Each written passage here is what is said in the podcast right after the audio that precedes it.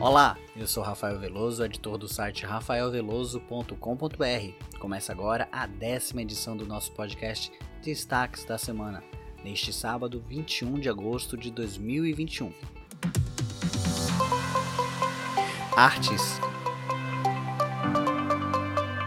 Fechados há mais de um ano e meio devido à pandemia, os museus de arte da Bahia, de arte moderna da Bahia e o Palacete das Artes, em Salvador, reabriram a visitação pública nesta semana. Os espaços culturais administrados pelo Instituto do Patrimônio Artístico e Cultural da Bahia, IPAC, voltaram a abrir suas portas agora em virtude da flexibilização das atividades determinadas pelas autoridades públicas municipal e estadual.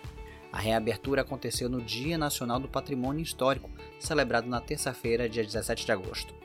Os museus terão horários de funcionamento diferenciados e continuarão seguindo as regras de prevenção à Covid-19, com o uso obrigatório de máscara, álcool em gel, distanciamento social e limitação do número de visitantes. A visitação ao MAB acontece de terça a sábado, das 12 às 18 horas. No MAN ocorre de terça a sábado, das 13h30 às 17h30 e no Palacete das Artes, de terça a sexta-feira, das 13 às 19 horas, sábados, domingos e feriados, das 14 às 18 horas. No interior, o Museu do Recolhimento dos Humildes e o Parque Histórico Castro Alves voltaram a funcionar na quinta-feira, dia 19. Os museus Tempostal e Udo Knopf de Azulejaria e Cerâmica, localizados no Pelourinho, seguem fechados para a readequação dos espaços até setembro. O Centro Cultural Solar Ferrão está em obras de revitalização e retornará em data a ser anunciada em breve. Ir aos museus é um excelente programa cultural não só para conhecer as exposições permanentes, bem como as temporárias também. Algo a mais. Rios no Facebook e a Semana Nacional da Pessoa com Deficiência Intelectual e Múltipla são os temas que o profissional de marketing e social media Marcos Silva traz em seu Algo a Mais. Oi Rafa, estou de volta com o Algo a Mais. Depois do Instagram, o Rios começa a ser testado no Facebook. Como parte da introdução, os usuários poderão publicar suas produções simultaneamente no Facebook e no Instagram. Além do teste, o Facebook também confirmou que vai investir um montante adicional aos programas de financiamento de 1 bilhão de dólares, que a gente falou aqui na semana retrasada. O foco do investimento é no Reels, que cada vez ganha mais importância dentro do ecossistema da companhia.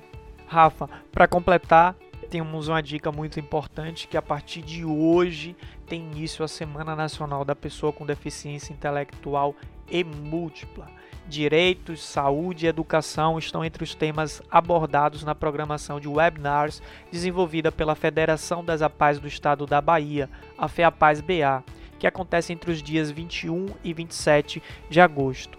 Lembrando a todos que hoje já tem programação. A partir das 19 horas acontece a solenidade de abertura no canal oficial da Federação das APAES do Estado da Bahia que é youtube.com/feapazba. Não deixe de acompanhar também a programação durante a semana. Muito obrigado, Marcos. Até a próxima. Literatura. O escritor baiano Ticiano Leone lança na próxima quinta-feira, dia 26, o livro Mon Quanto Tempo o Tempo Tem, a obra atravessa duas gerações e três guerras, contando a história de um casal de bascos recém-chegado ao sul da França em estado de penúria, em plena Belle Époque. O livro passeia pela busca do casal por um lugar ao sol na elite intelectual, pela ambição e por um jogo de amor e sedução tipicamente parisiense. Tiziano Leone falou comigo sobre esse seu oitavo livro. Como surgiu a ideia para o enredo de Mon Amour, Quanto Tempo o Tempo Tem? Da mesma forma que os outros livros todos que eu já escrevi, e os casos e etc., vem de conversa.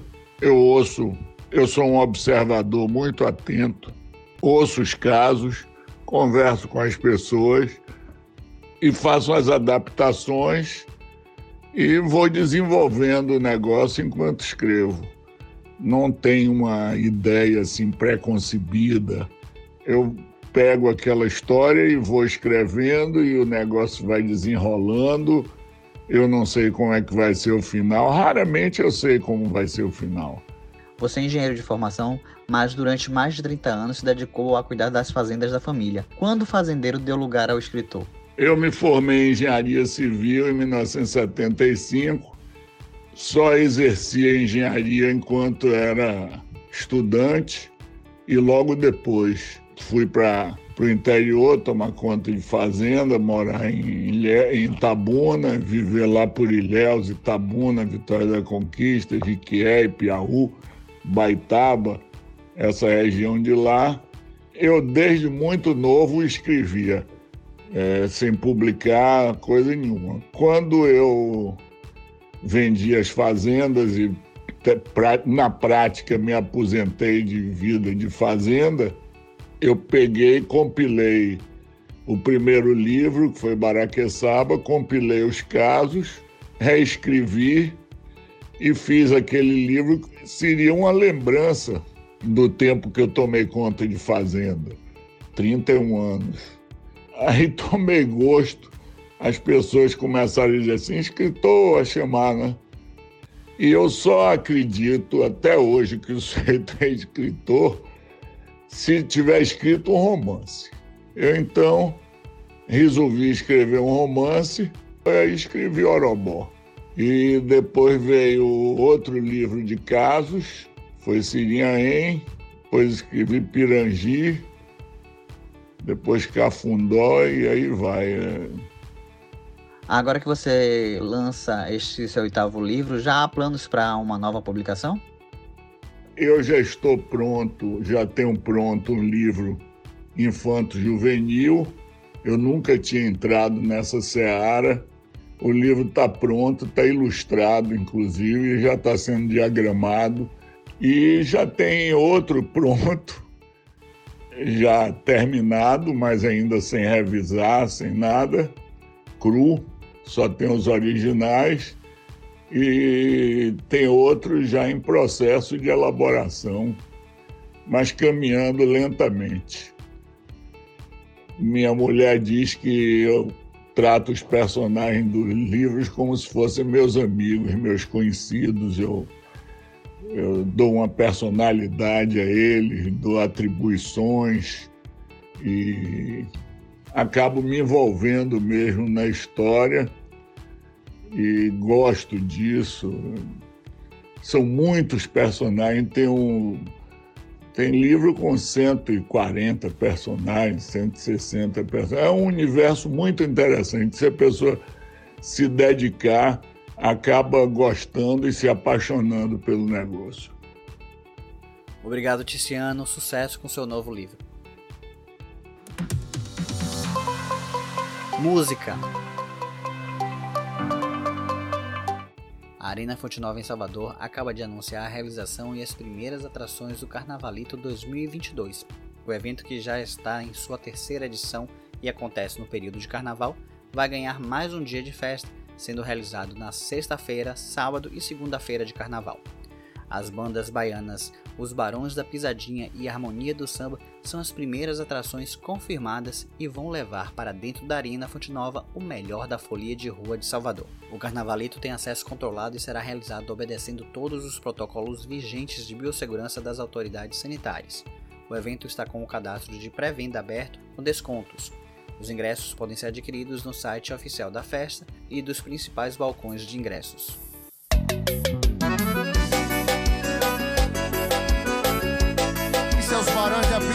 Pra tocar o coração de vocês. Eita! Você não tá vivendo, tá sobrevivendo com o nosso fim. Você tenta não ver, mas pra onde você olha, tem resquícios de mim. Beija outra boca de olhos. A cantora baiana Vânia Abreu apresenta o show Antes de Hoje, pelo projeto Sesc Sonoridades, neste sábado, dia 21. O show será transmitido ao vivo às 19 horas pelo canal do YouTube do Sesc Bahia. Essa será a primeira live que a artista radicada em São Paulo faz em 2021. Vânia estará acompanhada pelos músicos Léo Mendes no violão, Kion Rodrigues no contrabaixo e Cris Galante na percussão. Em Antes de Hoje, show inédito, Vânia traz um repertório que homenageia o Brasil em suas raízes poéticas e profundas, além de relembrar canções que fazem parte de sua carreira, como os sucessos de Mim, As Quatro Estações e Pra Falar de Amor. Pra falar de amor, use uma canção, use alguns clichês, fale em português, fale de nós dois. Pra falar de amor,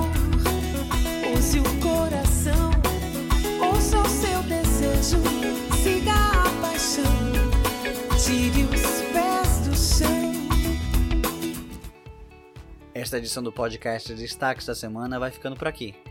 Este podcast é produzido por mim, Rafael Veloso, e por Marcos Silva.